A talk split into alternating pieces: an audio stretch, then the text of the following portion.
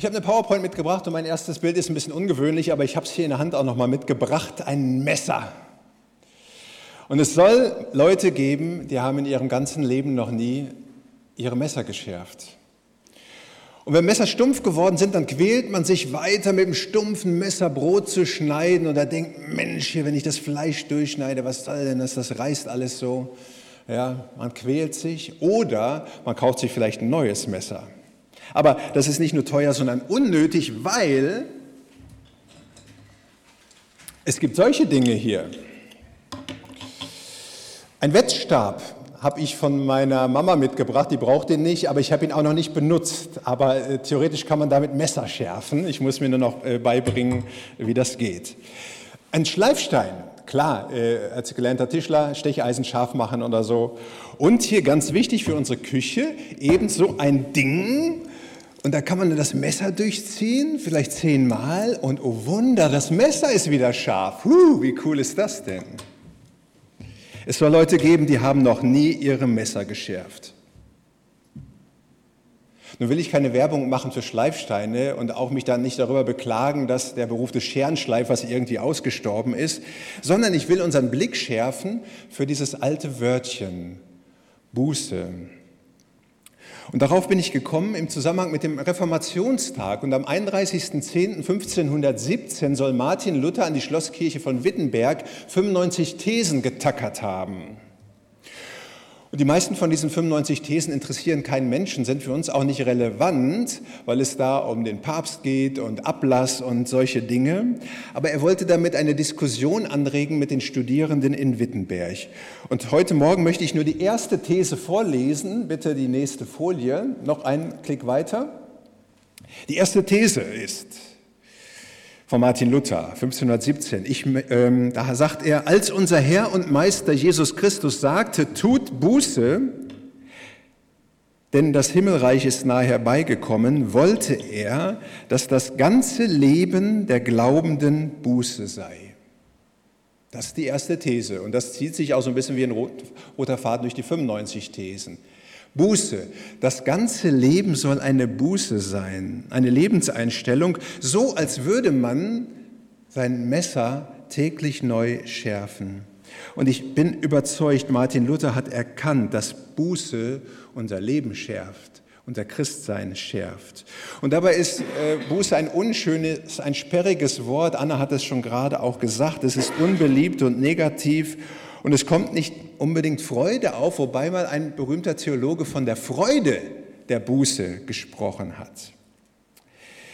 Ich werde zunächst einmal etwas grundsätzlich zu dem Wort sagen und dann eben auf das Anliegen von Martin Luther kommen. Mein erster Gedanke, nächste Folie, raus aus dem Alten und da ist auch dieses Verkehrszeichen U-Turn. Wenn wir Buße hören, dann denken wir heute, das wirst du büßen. Oder wir denken an den Büßer, der sich klein macht. Oder an das Bußgeld, an Strafe. Wir denken weniger, wenn wir an Buße oder das Wort Buße hören, an die Möglichkeiten und die Chance, die sich hinter diesem Wort oder hinter der Sache verbirgt. Und wir denken noch weniger daran, dass Buße das Hauptanliegen von Jesus Christus war.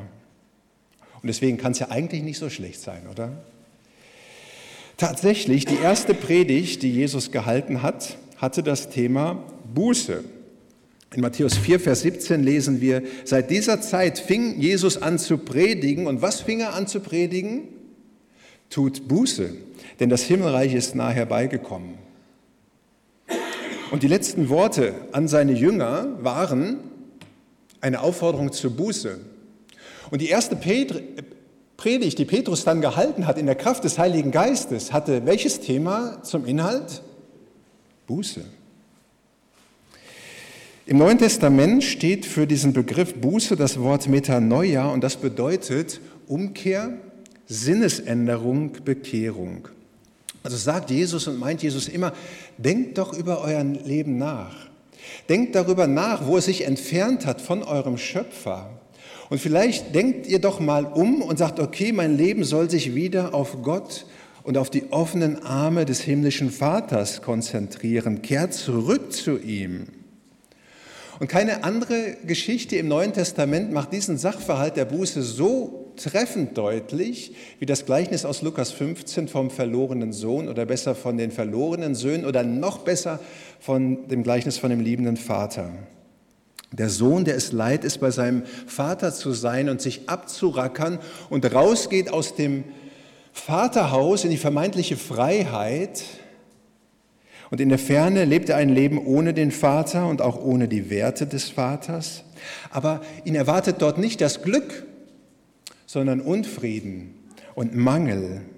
Und er sagt sich, und das ist dieser U-Turn, ich will mich aufmachen und wieder zu meinem Vater gehen. Und er kommt zum Vater und der Vater ist froh und erwartet ihn mit offenen Armen. Die Angestellten sind froh, der jüngere Sohn ist froh, fast alle sind froh, nur der ältere nicht. Da werde ich in zwei Wochen noch mal was zu sagen, auch über das Gleichnis. Aber es ist Freude über diese Sache. Ah, jemand hat es kapiert und ist wieder beim Vater. Wenn es um Buße geht, dann muss klar sein, dass das neue Ziel nach der Umkehr viel, viel besser ist als der alte Weg und dass das neue Leben mit Gott viel besser ist als ein Leben ohne ihn. Und übrigens deswegen machen wir auch das Hoffnungsfest, deswegen machen wir da mit. Dass Gott und ein Leben mit ihm und bei ihm das Beste ist, was uns passieren kann. So wie ein gutes Zuhause das Beste ist, was uns passieren kann, ein guter Vater. Und das muss erstmal in unseren Kopf und vielleicht auch immer wieder in unseren Kopf hinein. Und wenn es um Buße geht, ja, dann ist es in erster Linie eine Kopfsache, eine Entscheidung, die wir treffen, sagen, okay, jetzt ist der Punkt, ich muss umkehren, ich muss umdenken, gegensteuern. Und dann im zweiten Schritt ist es dann vielleicht auch eine Änderung des Lebensstils hin zu dem, was Gott möchte. Am Anfang des Römerbriefs schreibt Paulus von Menschen, die gottlos leben und deren Lebensstil Gott nicht gefällt. Und er zählt in Römer 1 ein paar Dinge auf. Das sind Leute, die äh, Götzen verehren. Das sind Männer und Frauen, die in Homosexualität leben. Das sind Menschen, die voller Habgier, Neid und Verlogenheit sind. Das sind Menschen, die ihre Eltern hassen und verachten. Zählt Paulus auf, aber er verurteilt sie nicht. Er sagt zwar deutlich, dass Gott die Sünde hasst und dass er zornig ist über sie, aber er sagt dann auch, hey Leute, zu denen er den Brief schreibt, wir sitzen alle im gleichen Boot und wir brauchen die Gnade Gottes und von daher war das auch so toll, dass der Lobpreisteil die Gnade Gottes so als Thema hatte. Und dann schreibt er in Römer 2, die Verse 1 bis 5, ich lese nach der Hoffnung für alle, aber auch ihr anderen, wer immer ihr seid, könnt euch nicht herausreden. Ihr spielt euch als Richter über alle auf, die Unrecht begehen und sprecht euch damit euer eigenes Urteil, denn ihr klagt bei anderen an, was ihr selbst tut. Wir wissen, dass Gott über alle, die so handeln, ein gerechtes Urteil fällen wird. Meint ihr etwa, ihr könntet Ihr könntet dem Gericht Gottes entgehen, wo ihr doch genauso wie die handelt, die ihr verurteilt? Ist euch Gottes unendlich reiche Güte, Geduld und Treue denn so wenig wert? Seht ihr denn nicht, dass gerade diese Güte euch zur Umkehr, Buße bewegen will? Ihr aber weigert euch hartnäckig zu Gott zu kommen und euer Leben zu ändern. Gottes Güte will zur Buße bewegen, zur Umkehr. Luther übersetzt das so, weißt du nicht, dass Gottes Güte dich zur Buße leitet. Buße ist also eine Möglichkeit Gottes für Menschen außerhalb der Gemeinde, aber auch innerhalb der Gemeinde. Und nur muss man das hören und kapieren, dass man eben ohne Gott auf dem falschen Weg ist. Nicht so wie in einer Geschichte, die ich bei einem bekannten Schriftsteller las, der beschreibt, dass eine fröhliche Gesellschaft auf einem breiten Strom unterwegs ist mit einem Boot und sie nicht merken, dass dieses Boot geradezu auf den Wasserfall zusteuert und damit in den sicheren Tod. Eine Buße, eine Umkehr ist nötig. Das richtige Ziel haben, den richtigen Fokus. Und dazu passt auch, dass man das Wort Sünde im Griechischen mit Zielverfehlung übersetzen kann. Es geht am Ziel vorbei, deswegen musst du deinen Kurs korrigieren. Und deswegen nennt man alle Menschen, die nicht zu Gott umgekehrt sind, Sünder. Und nennt die Menschen, die zu Gott umgekehrt sind, nicht mehr Sünder, sondern Gerechte. Aber das war nicht das, was Luther mit der ersten These sagen wollte. Das war jetzt das Grundsätzliche zum Thema Buße. Grundsätzliches. Deswegen mein zweiter Punkt, und ich habe nur zwei Punkte heute Morgen. Wow. Die Messerschleifen, also eben das Beispiel, mit dem ich eingestiegen bin. Als unser Herr und Meister Jesus Christus sagte, tut Buße, denn das Leben, denn das Himmelreich ist nahe herbeigekommen, wollte er, dass das ganze Leben der Glaubenden Buße sei. Es gibt also diese grundsätzliche Buße, Umkehr zu Gott, wenn man noch nicht mit Gott gelebt hat. Und wenn du noch nicht mit Gott lebst oder nicht sicher bist, dass du mit Gott lebst, dann tu diesen Schritt heute, in diesem Gottesdienst, jetzt und hier oder nach dem Gottesdienst, aber tu ihn, weil die Zeit läuft. Aber die meisten von uns werden diesen Schritt schon gegangen sein und werden schon mit Jesus unterwegs sein, werden schon erkannt haben, dass es beim himmlischen Vater richtig gut ist und dass die Hoffnung, die viele Menschen nicht haben, für uns so normal ist. Ewiges Leben, Vergebung der Sünden, Frieden. Und deswegen sind die meisten von uns auch keine Sünder mehr, sondern Gerechtfertigte. Ich erinnere an die Predigt von Katharina letzte Woche. Aber, und jetzt kommen wir zu dem zweiten Teil, damit ist die Sache mit der Buße eben nicht vorbei. Es geht ja Luther um das Leben der Glaubenden, täglich sich auszurichten auf den lebendigen Gott und liebenden Vater. Weil, denn das Leben, unser Leben, dein Leben, mein Leben verläuft ja nicht gerade, dass wir sagen, okay, wow, alles klar, ich habe es kapiert, sondern da gibt es auch immer ganz schöne Wellenbewegungen die einer Korrektur bedürfen, einer Sinnesänderung. Und ich glaube, die nächste Grafik, William, äh, zeigt ganz gut an, was ich damit meine.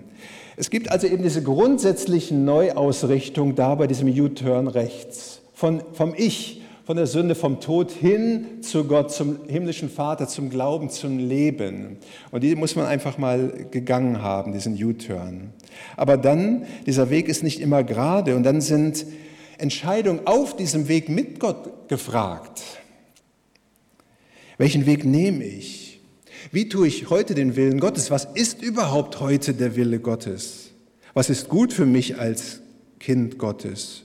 Weil es ist so, dass sich manche falschen Sichtweisen auch einschleifen, sündige Verhaltensweisen, darauf komme ich gleich zum Schluss nochmal. Die alltägliche Buße, also diese, diese Pfeile da oder diese Ausgänge, die zeigen das an. Da ist es dran, einmal neu umzudenken und sich auszurichten, wieder neu auf Gott, auf den Glauben, auf das Leben, auf den himmlischen Vater, sich einzunorden wie ein Kompass mit seiner Nadel. Wenn du zum Beispiel auf einer Wanderung bist und über eine riesige Wiese gehst oder irgendwie in einem umkannten Gebiet bist, wenn du nur etwas abweichst, dann und dann irgendwie keine Hinweise mehr sind, wirst du an deinem eigentlichen Ziel nicht mehr ankommen, wenn du nur ein bisschen abweichst. Oder auf hoher See, wenn du nur ein Grad abweichst von dem Kurs, dann kommst du nicht an, landest irgendwo in Amerika oder auf Hawaii, aber nicht da, wo du hin willst. Deswegen ist es gut, immer wieder sich einzunorden. Und das meint das, Buße zu tun tägliche Buße, eine Kurskorrektur hin zum Ziel. Und König David, von dem die, viel, die, Bibel viel Gutes schreibt, der wusste von der Notwendigkeit der täglichen Buße. Und da habe ich einen Bibelvers äh, gefunden von ihm. Nächste Folie bitte. Psalm 139, Vers 12. Da sagt er, durchforsche mich Gott und sieh mir ins Herz. Prüfe meine Gedanken und Gefühle, sieh, ob ich in Gefahr bin, dir untreu zu werden. Dann hol mich zurück auf den Weg, der zum Leben führt. Und David wusste haargenau, wie schnell man mit Gedanken und Taten vom Kurs abkommt. David kannte Seitensprünge. Er kannte sein Herz und seine Tendenz, untreu zu werden. Und darum kannte er etwas auch von der täglichen Buße und etwas von der Freude der Buße, wieder auf der Spur Gottes zu sein und seine Stimme zu hören. Als Glaubender wieder geschliffener zu sein und scharf zu sein für den Alltag. Manche Sünden, aber da erzähle ich euch ja nichts Neues, äh, sind heute salonfähig geworden und die westliche Gesellschaft hat immer weniger moralische Standards. Und umso besser ist es, sich zu fragen, was will denn Gott? Wo brauche ich eine Kurskorrektur? Der König David Und das Gebet von König David kann uns da eigentlich jeden Tag eine gute Hilfe sein. Weil wir brauchen solche Gelegenheiten zu gucken, ja, ich will mich auch ein Stückchen korrigieren lassen, wo ich die Ideallinie verlassen habe, weil wir eben als Gerechte auch sündigen. Wir driften ab. Und Paulus schreibt einmal, nun aber legt alles ab von euch, Zorn, Grimm, Bosheit, Lästerung, schandbare Worte aus eurem Munde und so weiter. Und das bedeutet, diese Dinge gibt es auch bei uns. Es bedeutet aber zweitens auch, diese Dinge können wir ablegen. Und drittens, wir müssen es immer wieder tun. Im Hebräerbrief heißt es einmal, lasst uns immer wieder ablegen alles, was uns beschwert und die Sünde, die uns ständig umstrickt. Und was für eine Chance ist das, wieder geschliffen zu sein, im positiven Sinne, scharf zu sein, den Rucksack abgelegt zu haben.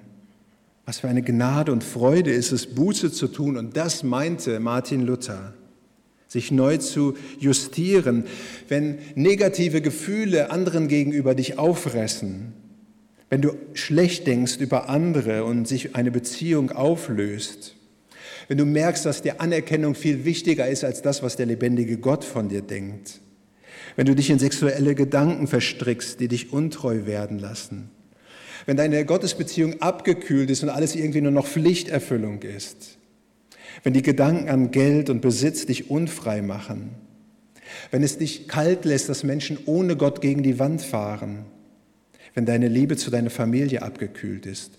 Viele Dinge, wo wir anknüpfen könnten, wo es darum geht, sich einzunorden, wieder auszujustieren, sein Messer wieder zu schleifen. Es ist gut, Buße tun zu können und nicht nur einmal im Jahr bei einem Seelsorger oder einmal im Monat vorm Abendmahl, so wie wir es gleich tun und wo wir die Gelegenheit auch haben, sondern täglich, immer. Es ist so wie beim Messerschleifen. Wenn wir es häufig tun, vielleicht sogar täglich, aber machen wir in der Familie auch nicht, aber dann bleibt es scharf, das Messer, dann bleibt unser Leben und unser Glaube wirksam in der Gegenwart des Vaters. Wir können fröhlich leben. Als unser Herr und Meister Jesus Christus sagte, tut Buße, denn das Himmelreich ist nahe herbeigekommen, wollte er, dass das ganze Leben der Glaubenden Buße sei. Amen. Und Herr Jesus Christus, dafür danken wir dir für dieses Evangelium, nicht auf alten Spuren, auf eingefahrenen Spuren bleiben zu müssen, sondern neu abzubiegen, wieder neu zu dir oder auch erstmalig in die Hände des liebenden Vaters zu kommen. Und da wollen wir sein, da gehören wir hin. Und das macht unser Herz froh und stark und hoffnungsvoll. Das hilft uns, Licht zu sein und Salz in dieser Welt. Und von daher beten wir wie König David, dass du ja, uns hineinkommst und uns zeigst, ob wir auf dem richtigen Wege sind und dass du uns die Kraft gibst, einfach dann auch gegenzusteuern. Danke, Jesus, dass du auch für alle Abbiegungen und für alle wieder zurück umkehrenden Dinge gestorben bist, ans Kreuz gegangen bist, aus Liebe für uns, aus Gnade. Danke. Amen.